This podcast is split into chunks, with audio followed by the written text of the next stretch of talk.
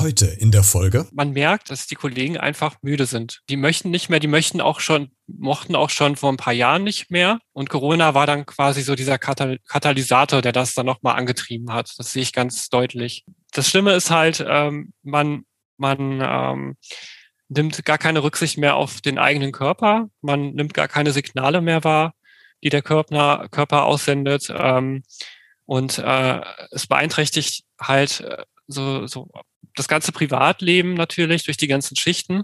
Ähm, und ja, man, man arbeitet in einem Pflegeberuf, man kümmert sich um andere Menschen, pflegt die, aber man betreibt keine Selbstpflege. Man vergisst sich selbst dabei, ja. Hallo und herzlich willkommen zu dieser neuen Podcast-Folge. Es geht einfach nicht mehr. Der Körper und der Geist wollen nicht mehr. Man ist müde, ausgelaugt und die Psyche hängt auch schon etwas durch. Leider startet gerade eine Entwicklung, die besorgt und aufhören lässt, denn immer mehr Pfleger und Pflegerinnen quittieren ihren Job während der Pandemie, weil sie einfach nicht mehr können. Sie werfen hin. Mein heutiger Gast ist einer von Ihnen und spricht darüber, wie lange er mit dieser Entscheidung gerungen hat, dass er nicht der Einzige ist und warum möglicherweise so viele es ihm nachtun werden. Es gibt also eine Menge zu bereden. Jetzt, hierbei. Beredet.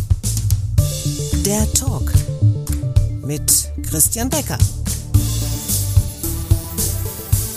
Heute zu Gast. Ja, mein Name ist Andreas. Ähm, ich bin 36 Jahre alt und arbeite seit circa 15 Jahren als Pflegefachkraft. In unterschiedlichen Bereichen habe ich gearbeitet. Äh, momentan arbeite ich im psychiatrischen Bereich und ähm, arbeite dort auf einer akut geschützten Station, das heißt einer geschlossenen Station. Ja. Und hast eine Entscheidung getroffen, Andreas, von der 32 Prozent ähm, der Pflegerinnen und Pfleger auch gerade drüber nachdenken, ob sie das tun werden zu Pandemie und zu Corona-Zeiten. Das sind, ist eine Umfrage, ein Umfragewert vom Deutschen Berufsverband für Pflegeberufe, äh, die mal äh, da ein bisschen recherchiert und geforscht haben. Und äh, du hast auch hingeschmissen ähm, oder wirst hinschmeißen. Was war denn die Entscheidung oder ausschlaggebend dafür, das jetzt diesen Schritt wirklich zu tun, dass du deinen Job quittierst? Ja, also äh, die Entscheidung, die hatte ich eigentlich auch schon seit längerer Zeit, äh, tatsächlich auch schon vor der Corona-Pandemie. Ähm, und tatsächlich war ich dann auch mal ähm, äh, für eine Zeit lang raus aus dem Beruf. Ich habe es dann versucht bei der Deutschen Bahn als Zugbegleiter, das hat aber nicht so ganz funktioniert, das hat mir auch nicht gefallen. Ähm, und ja, das Ausschlaggebende jetzt für die Situation war eigentlich tatsächlich dann auch ähm, mit, mit der Corona-Pandemie hing das zusammen, ähm, weil die Situation auf unserer Station hat sich immer mehr zugespitzt. Ähm, es ist keine würdevolle Pflege mehr möglich. So, äh, also ich habe einen gewissen Anspruch, den kann ich da nicht mehr, den finde ich dort nicht mehr. Ähm, und natürlich die Arbeitsbelastung ist ähm, enorm gestiegen, so dass ich, ähm, dass es mir gesundheitlich auch nicht gut geht. Ähm, und äh, dann habe ich dann den Entschluss für mich ähm, äh, beschlossen, dass ich diesen Beruf auf jeden Fall komplett verlassen möchte. Dass ich auch ähm, keinen zweiten, dritten Versuch starten möchte, wie das in der Vergangenheit war, sondern dass ich damit jetzt für mich abgeschlossen habe. Was ist denn das für ein Anspruch, den du an dich stellst, der, dem du jetzt selbst nicht mehr gerecht wirst? Der geronte psychiatrische Bereich ist halt auch ein ähm, sehr sensibler Bereich. Ähm, Patienten sind oftmals dementiell verändert oder haben andere psychiatrische Erkrankungen ähm, und sind zudem halt auch somatisch sehr schwer erkrankt. Ähm, ich habe äh, noch eine Zusatzqualifikation als Wundexperte. Ich versorge die Wunden bei uns ähm, auf der Station und schreibe Therapievorschläge und sowas. Und ähm, das ist alles nicht mehr möglich. Ähm, ich kann teilweise, äh, also ich muss neben meinen ganzen anderen Aufgaben, muss ich noch diese, diese ganze Pandemie verwalten wo ich, wo ich dann halt auch denke, das ist nicht meine Aufgabe. Also ähm, äh, ein Teil davon natürlich schon, aber da, wo es halt, wo der Verwaltungsakt immer größer wird und ich immer mehr Schriftkram machen muss, das ist nicht der Charakter einer Pflegekraft oder sollte nicht das darstellen, was, was, was Pflege halt ausmacht. Ist das dann auch die, der Grund der Arbeitsbelastung, die du eben gesagt hast, dass sich deine Arbeit eher mehr auf diese Verwaltungstätigkeit verschiebt und nicht mehr auf die Person hin, die zu pflegen, die gerade pflegebedürftig ist? Ja, genau, richtig. Also äh, seit der seit seit Beginn der Corona-Pandemie haben wir weitaus mehr Formulare bekommen. Ähm, wir müssen mittlerweile äh, also ähm, Moment, jetzt muss ich mal gerade überlegen, wie es momentan ist mit den Besuchern bei uns in der Klinik. Ähm, mittlerweile müssen die halt auch einen ähm, Schnelltest vorweisen können.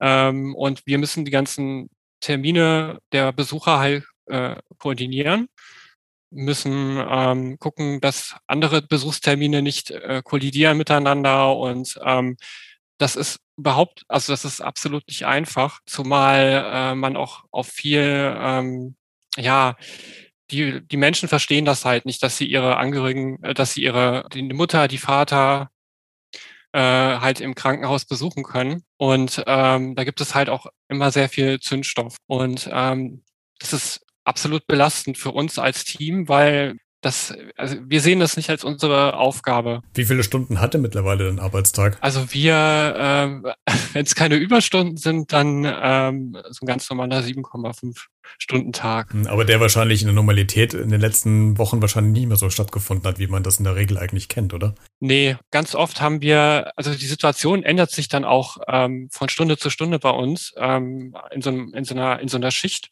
Auf der einen Seite ist es dann plötzlich ganz ruhig und plötzlich haben wir dann ähm, jemanden, der äh, auf Corona positiv getestet wurde. Mm, dann kann dann mitunter dann kann es dann mitunter sein, dass wir dann halt die Zimmer ähm, umschieben müssen, Betten müssen wir umschieben und äh, das alles muss dann halt gemacht werden in diesem ganz speziellen Setting, wo dann halt auch Patienten teilweise dann auch ähm, fixiert werden oder psychiatrisch isoliert sind in den Zimmern und man muss dann auch sagen, mit drei Fachkräften ist das ja kaum zu schaffen. Das ist ja auch das nächste Problem, das wir haben, dass wir sowieso einen Pflegenotstand haben. Das heißt, wir haben eh zu wenig Pflegerinnen und Pfleger im Beruf. Genau. Und wenn jetzt noch tatsächlich ganz viele wie du die Entscheidungen treffen, quasi diesen Dienst zu quittieren und auch aus diesem System auszusteigen, äh, würde es ja noch mal dramatischer und, und, und schlimmer. Jetzt bist du ja jemand, der nicht auf der Intensivstation im, im Krankenhaus arbeitet, aber du hast ja trotzdem so den Blick dafür und, und weißt, wie es auch diesen äh, Berufsgruppen vor Ort geht, weil du kannst es ja äh, wahrscheinlich vergleichen, weil du ja auch in der Pflege tätig bist. Stimmt das mit diesen 32 Prozent, die mit dem Gedanken spielen, aufzuhören? Ja, kann ich absolut zustimmen. Ähm, denn äh, es ist jetzt super, also jetzt äh, von meinem Bereich ähm, und das, was ich halt auch so von Freunden mitbekomme und ähm, aus den anderen Fachbereichen. Ähm, jetzt bei mir war es so, dass äh, in meinem Team innerhalb von einem halben Jahr sechs Kollegen gekündigt haben. Diese Kollegen sind teilweise dann auch ausgestiegen, teilweise in andere Bereiche gegangen. Ähm, aber äh, also man, man, man merkt, dass die, ähm, dass die Kollegen einfach müde sind. Die möchten nicht mehr, die möchten auch schon, mochten auch schon vor ein paar Jahren nicht mehr. Und Corona war dann quasi so dieser Katalysator, der das dann nochmal angetrieben hat. Das sehe ich ganz deutlich. Wenn man jetzt von außen als Pfleger mitbekommt, ich meine, das war im letzten Jahr, das hat äh, sowieso wieder abgeebbt, das war ziemlich klar, dass abends um 19 Uhr ganz viele verschiedene Menschen auf dem Balkon stehen und klatschen oder ähm, irgendwelche anderen Gesten machen. Wie wirkt das auf einen? Tatsächlich, also ganz am Anfang dachte ich, äh, habe ich mich tatsächlich auch gefreut. Ich, ich fand diese Geste eigentlich ganz nett. So äh, aus dem, so der, der erste, erste ähm, Gedanke. Aber als das dann jeden Abend stattgefunden hat und ähm, ich dann auch äh, gemerkt habe, ähm, was da für eine Resonanz darauf ähm, äh, halt, was für eine Resonanz das gestoßen ist, dann dachte ich mir dann auch, ja, okay, es reicht jetzt und ähm, vom Klatschen wird's halt auch nicht besser. Also es gab ja auch ganz viele andere Aktionen. Dann haben dann irgendwelche Politiker ähm, irgendwelche Pflanzen äh, offiziell ähm, gepflanzt und haben dann gesagt, als Symbol für die Pflege. Und dann gab's irgendwie äh, neben diesem ganzen Geklatsche ähm, gab es dann von, von diversen Kliniken auch so kleine Geschenke. Äh, zum Beispiel ähm, ich glaube, eine, eine Pflegekraft hat in ihrer Klinik einen 10-Euro-Gutschein bekommen, wo ich dann auch gedacht habe, okay, das, das, dass, dass man sich da auch nicht irgendwie schämt oder sich auch nicht mal Gedanken macht, wie das ankommt. Ja. Verfällt man dann dieses Gedankenmuster, dann lieber gar nichts schenken, als äh, so sowas, was eigentlich ja, ja unglaubwürdig erscheint? Oder wird das unglaubwürdig, diese ganze Aktion durch sowas? Das ist absolut unglaubwürdig und ähm, äh, also ich würde dann am liebsten gar nichts bekommen. Dann man es auch ganz sein lassen, wirklich. Wenn wir mal in so diese Gesellschaft gucken, die, die Stimmung wird ja leider immer angeheizter, immer aggressiver zum Teil. Erlebst du selbst auch, weil du eben sagtest, dass es auch zum Teil ja schwierig ist mit, mit externen Personen, die dann in, in die Häuser reingehen. Hast du auch irgendwelche Aggressionen dir gegenüber oder gegen Kollegen gemerkt oder gemerkt, dass ähm, die, die Frustrationstoleranz ganz weit nach unten gesunken ist? Ja, auf, auf jeden Fall. Also äh, jetzt in meinem Bereich ist es so, äh, hatte ich ja eben schon mal erwähnt, dass wir ähm, halt Besuchstermine vergeben müssen. Und dann kommen dann auch die, wenn die Angehörigen dann zu Besuch kommen, die haben dann eine halbe Stunde Zeit, dann äh, stehen die dann auf der Station, haben dann die Maske unter der Nase sitzen zum Beispiel und ähm, reagieren dann etwas patzig, wenn ich dann halt sage, also ja, auch auf der Station muss man die Maske tragen. Ne? Da gab es schon viele, viele äh, ja, Auseinandersetzungen. Es ist, es ist sehr, es ist sehr mühselig und da vergeht mir auch jegliche Geduld. Wie, wie schwer fällt es einem dann noch ruhig zu bleiben? Tatsächlich, äh, also äh, vor einem Jahr, als das Ganze anfing, habe ich noch gesagt, da, da da bin ich, da habe ich noch viel Verständnis gehabt und habe gesagt, okay, ich kann ihre Situation verstehen, das ist alles kein Problem. Aber mittlerweile habe ich überhaupt keine Geduld mehr, was mich letztendlich dann noch mehr dazu bewegt, halt auch diesen Beruf zu verlassen. Jetzt gerade ganz aktuell vor ein paar Tagen, äh, gestern und vorgestern ist ja dieser dieser Hashtag alles dicht machen hochgeschwappt, wo äh, 53 Schauspielerinnen und Schauspieler versucht haben, vielleicht unter einem guten Vorwand äh, Aufmerksamkeit zu erzielen für ihre Berufsgruppe und haben so ein bisschen zu suffisant und ähm, ironisch und sarkastisch halt quasi diese Situation gerade zugespitzt, was ja für viel Kritik ja auch gesorgt hat. Wie sieht man denn aus der Sicht eines Pflegers diese, diese Videos und diese Stellungnahmen? Ich fand es auch ähm, erstmal absurd. Also ich habe selber auch einen sehr schwarzen Humor und ähm, äh, den braucht man auch, wenn man äh, in, der äh, im psychiatrischen Bereich arbeitet, braucht man auch einen gewissen schwarzen Humor. Äh, aber das äh, fand ich irgendwie ein bisschen daneben und ähm, ich kann die ich kann die Situation von von den Kulturschaffenden halt auch verstehen und äh, denke dann auch äh, ja Ne, ich teile da auch tatsächlich auch Karl Lauterbachs Meinung, die hat er äh, auf Twitter, ähm, ich glaube heute oder was gepostet. Da teile ich seine Meinung auch. Also jede Gruppe, jede Personengruppe hat seine Probleme. Nur die Art, wie man das dann ähm, öffentlich macht und wie man das vermittelt, das ist dann nochmal die andere Sache. Und äh, ich habe zum Beispiel auch einen Freund, der ähm, in der Hotelbranche arbeitet und ähm, der diese Aktion auch sehr gut fand, mit dem Hintergrund, dass er ähm, halt nur noch zwei Tage, also halt in Kurzarbeit, also der arbeitet halt zwei Tage im Monat nur noch, ist nur noch zu Hause und ähm, ja, ist mittlerweile auch wieder depressiv geworden aufgrund dieser Corona-Situation auch und ähm, der existellen Situation. Er fühlte sich dadurch angesprochen. Finde ich halt auch dann äh, ein bisschen gefährlich, weil das auch sehr viel Stimmung macht. Halt ähm, bei vielen, bei vielen Personen, wo es, wo die Stimmung eh schon aufgeheizt ist. Und das Nervenkostüm eh schon ein bisschen enger ist als, äh, als sonst. Ja. Aber lass uns nochmal äh, zurückkommen zu dem, ähm, zu deinem eigentlichen Ausstieg. Was hat der, was haben denn äh, Kollegen und äh, Vorgesetzten gesagt, als sie das gehört haben von dir? Ja, die können das auf jeden Fall nachvollziehen. Jetzt die direkte Vorgesetzte als äh, Stationsleitung, die hat auch schon gesagt, also das, das wird darauf hinauslaufen, dass mehr Kündigungen äh, reinkommen werden.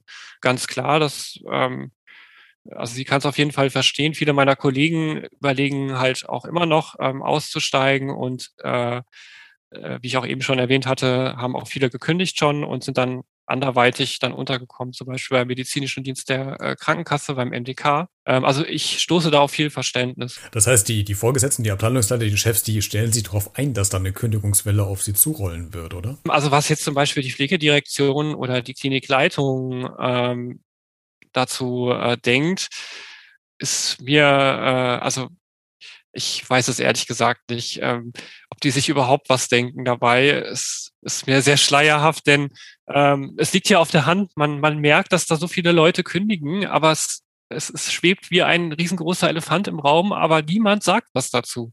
Also jedenfalls von dieser Seite. Wenn ich mal nachfragen darf, du musst die Frage auch nicht beantworten, äh, wenn du sie nicht willst, weil du eben ja gesagt hast, dass es dir äh, gesundheitlich nicht gut geht. Ähm, was für eine ähm, gesundheitliche Beeinträchtigung ist es denn, ohne das konkret zu sagen?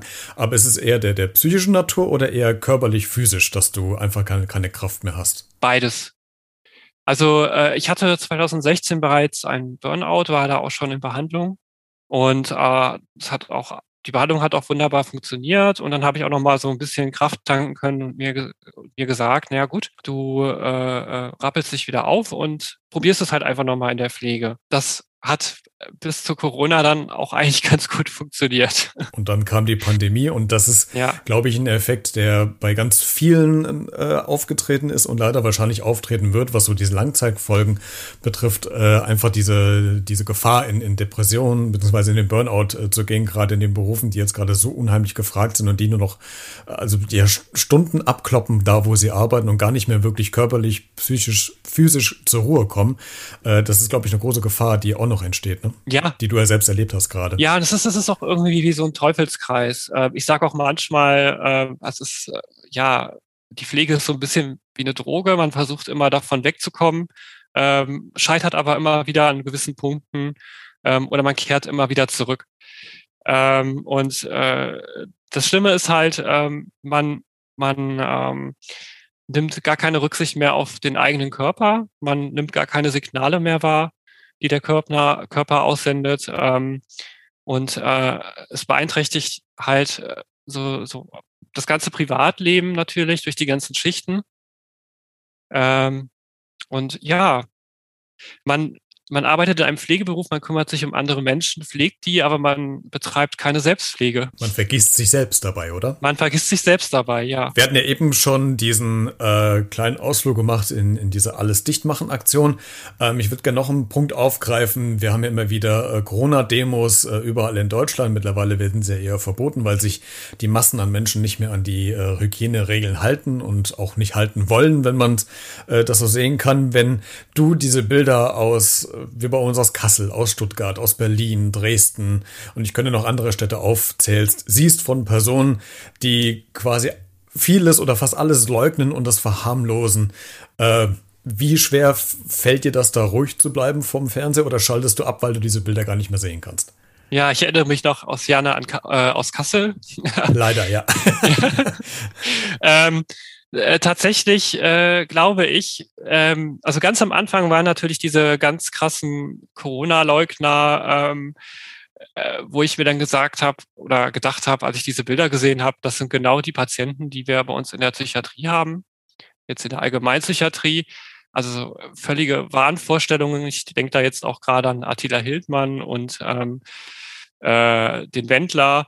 Ähm, also so völlig, völlig, völlig Banane und ähm, äh, es macht, es macht mich total traurig. Also die Leute, die halt an dieser Front arbeiten, die das mitbekommen, ähm, äh, das, ist, äh, das, das macht mich traurig und absolut wütend. Ähm, ich, ich, ich, sag, ich habe auch immer gesagt, ich lade diese Leute gerne zu mir auf die Station ein und die können sich, ich habe tatsächlich auch auf, selber auch auf einer Corona-Station gearbeitet bei uns in der Klinik. Ähm, ich lade die gerne dorthin ein und dann könnt ihr sich das Ganze mal angucken. Ähm, es ist für mich unbegreiflich. Ähm, aber mittlerweile glaube ich auch, dass es da mittlerweile auch zwei Gruppen gibt. Ähm, es gibt einmal diese, diese äh, Corona-Leugner, die gibt es weiterhin. Ähm, und dann gibt es halt noch so eine andere Gruppe, die ähm, tatsächlich äh, ich glaube, man sagt dazu wütend ist, genau. die äh, also äh, ein paar Maßnahmen ähm, halt auch kritisieren und ähm, die einfach wirklich keine Lust mehr haben, die sich vielleicht auch an, die, also die halten sich alle an diese Maßnahmen, aber die sagen dann halt auch schon, nee, ähm, das verstehe ich nicht mehr und ähm, ich äh, äh, sehne mich nach Normalität. Ähm, also aus meiner Sicht, ich kann das absolut nachvollziehen. Ähm, Gerade wir Pflegekräfte oder die, die halt im Gesundheitswesen arbeiten, ähm, die sind noch mal ein Stückchen weiter doppelt belastet. Denn ähm, unser, unsere Arbeit besteht halt äh, quasi nur aus Corona, was ich ja eben schon gesagt habe. Ähm, und man geht dann nach Hause und guckt sich dann nach, Nachrichten an, ähm, und alles dreht sich um Corona. Man kann nicht rausgehen, also ja, man kann schon rausgehen, aber ähm, halt mit Maske bei uns äh, in den Parks hier. Ähm, und man wird ständig damit in Verbindung gebracht, also konfrontiert. Und das, ich kann es nachvollziehen. Vor ein paar Wochen haben äh, Joko und Klaas auf Pro7 eine achtstündige, ähm, wenn man so will, Live-Reportage an der Pflegerin gezeigt, die ihren kompletten Dienst quasi mit so einer Bodycam ausgestattet hat. Und äh, das hat ja dann für ein oder zwei Tage äh, für großes Aufsehen gesorgt und dann ebbt es ja wieder so ein bisschen wieder ab und gerät wieder in den Hintergrund, weil andere Nachrichten, Topic-Themen dann wieder in den Vordergrund geraten. Hast du auch immer wieder das Gefühl, dass äh, trotz dass es immer wieder präsent ist, noch nicht genug präsent ist in, in den Medien, Social Media und nicht wirklich bei den Leuten ankommt? Ich sehe das auch so, dass es halt, äh, es ist dann irgendwann mal eine Zeit lang präsent. Ähm, das Problem besteht ja auch seit vielen, vielen Jahren. Seit vielen, vielen Jahren machen wir darauf aufmerksam, sei es über soziale Medien, über die Medien generell. Ähm, aber das, das wird dann auch von den, äh, ähm, das wird dann halt von den Menschen halt auch gesehen und ähm, es wird halt auch erkannt, dass es halt schlimm ist. Ähm, aber dabei bleibt es dann halt auch. Ähm, Joko und Klaas habe ich persönlich jetzt nicht gesehen, da musste ich halt arbeiten. ähm, ja, ne, das, das, das war halt auch, das wurde halt auch, ähm, auch wieder von vielen Menschen ähm, aufgenommen und halt auch äh, ähm, gesehen, dass in der Pflege halt, äh, dass es da viele Brennpunkte gibt, jetzt auch gerade zu Corona. Ähm, aber trotzdem bleiben die Zustände, wie sie halt sind. Ich meine, der Appell wird wahrscheinlich eher zu spät kommen, weil äh, das Kind zum Teil schon im Brunnen gefallen ist. Aber wenn du äh, unserem aktuellen Gesundheitsminister Jens Spahn, wer weiß ja nicht, wer es ab September wird, weil die Bundestagswahlen starten, wenn du ihm nochmal irgendwas ins Gesicht sagen könntest, wenn du die Möglichkeit hättest, äh, welchen drängenden Appell würdest du denn an ihn richten wollen? Puh, ja. ähm, tatsächlich war der Herr Spahn auch ähm, vor kurzem noch äh, bei uns in der Nähe und hat eine andere Klinik besucht ähm, und ähm, ja, ich äh, würde ihn gerne mal für eine Woche mitnehmen. Ich würde Ihnen sagen, kommen Sie mal mit, Herr Spahn, ich nehme Sie mal mit äh, und zeige Ihnen mal, wie es ähm, äh, in unserem Fachbereich zugeht. Äh, ich würde ihn dann gerne auch weitergeben an die Kollegen auf den Intensivstationen, ähm, wo dann die Menschen beatmet werden und ähm, äh, teilweise auch junge Menschen. Ähm, und äh, ja, ich, ich denke, da wurde auch schon alles gesagt. Es wurde schon alles gesagt. Und ähm, er sagt halt auch selber, dass, äh, äh, dass es ihm halt auch ein Anliegen ist, dass es den Pflegekräften, dass, dass die Situation verbessert. Ähm, aber nein. Aber glaubst du ihm das? Glaubst du ihm das? Ohne jetzt werten zu wollen, aber glaubt man das als Pfleger? Nein, das haben seine Vorgänger vor ihm auch schon alle in, also in einer ähnlichen Art und Weise geäußert ich denke, das wird sich dann vielleicht auch in der kommenden Wahl dann auch ähm, ja zeigen. Wobei es dann wieder auch die Frage ist, okay, wer dann kommt, macht er es besser. Also das ist halt, äh, ich glaube, dass das größte Problem oder eines der großen Probleme ist, dass diese Pandemie gerade in die Bundestagswahlkampfphase auch mit reinfällt äh, und dass da vielleicht auch zum Teil ganz vieles vergessen wird. Andreas, äh, zum Schluss noch die Frage, wie geht's jetzt dann quasi denn weiter für dich?